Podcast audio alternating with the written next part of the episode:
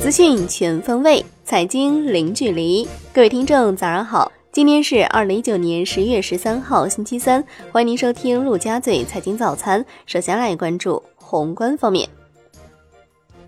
国务院总理李克强主持召开经济形势专家和企业家座谈会，强调要保持宏观政策稳定，更有效运用好宏观政策逆周期调节工具，完善财政、货币、就业、区域等政策，适时适度调控，完善政策协同、传导和落实机制，增强有效性和可持续性。国务院国有企业改革领导小组第三次会议指出。未来三年是关键的历史阶段，要落实好国有企业改革顶层设计，抓紧研究制定国有企业改革三年行动方案。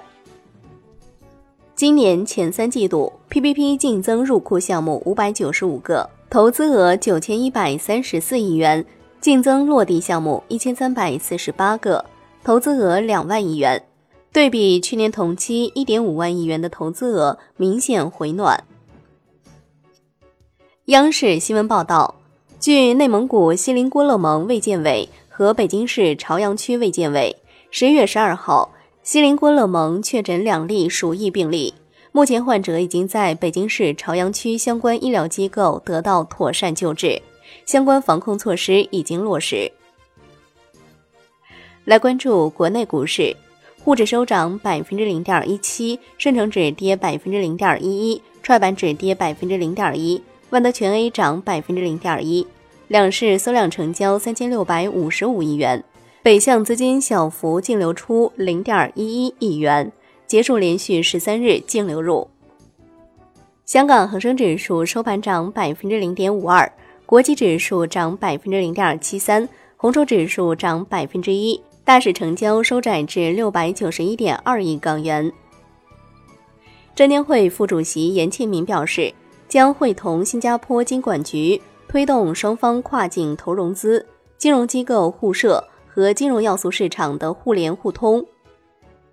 证监会国际顾问委员会第十六次会议在北京召开，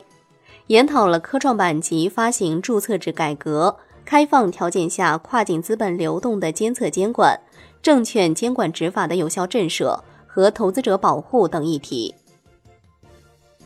科创板上市委公告，捷特生物、赛特新材首发或通过。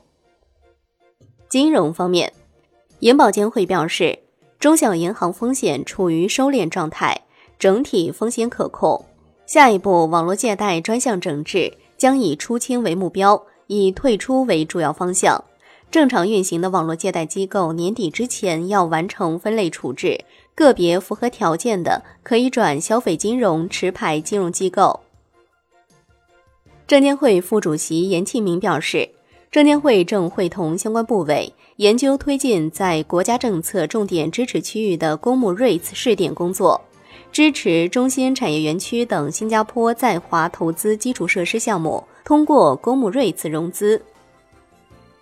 上海相关监管部门责令环讯支付。停止新增实体特约商户，并在三个月内有序停止网络支付业务。今年七月，环讯支付曾领到第三方支付机构史上最大罚单，约五千九百三十九万元。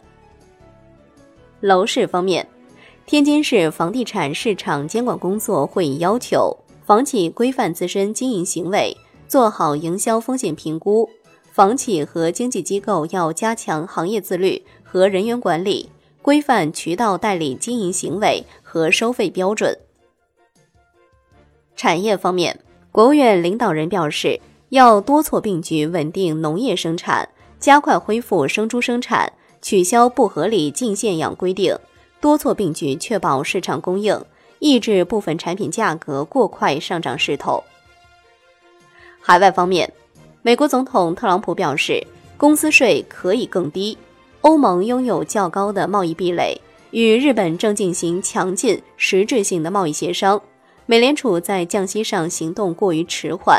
美联储让我们与其他国家竞争时处于不利位置。美国国家经济顾问库德洛表示，美国经济运行良好，不认为有实施负利率的必要。新的税务政策要过几个月才会出台，收益率曲线正在正常化，这是一件好事。来关注国际股市，美股微幅收高，纳指创收盘历史新高。截至收盘，道指收平，标普百指数涨百分之零点一六，纳指涨百分之零点二六。欧洲三大股指集体收涨。天猫表示，我们已就双十一数据是假的这则谣言启动司法流程，希望再没有这样侮辱大家智商的智商测试。商品方面，伦敦基本金属多数收跌，LME 镍、LME 铝收涨。国内商品期货夜盘多数上涨，焦煤收跌。政商所的消息，就 PTA、甲醇、菜籽粕期权合约公开征求市场意见。债券方面，十月份疲弱的金融数据令现券做多情绪释放一波之后，债市暂时陷入调整，国债期货全线小幅收跌，银行间现券收益率上行不足一个基点，资金面收紧。隔夜回购加权利率大涨逾三十个基点，市场人士表示，目前市场也需要新的催化剂，短期可能处于窄幅波动，等待新的信息明朗。继昨天金融数据低于预期之后，市场对于周四要公布的宏观数据预期调低。最后来关注外汇方面，在人民币对美元十六点三十分收盘价报七点零零二八。人民币对美元中间价报六点九九八八，跌五十五个基点。好的，以上就是今天陆家嘴财经早餐的精华内容，感谢您的收听，我是夏天，下期再见喽。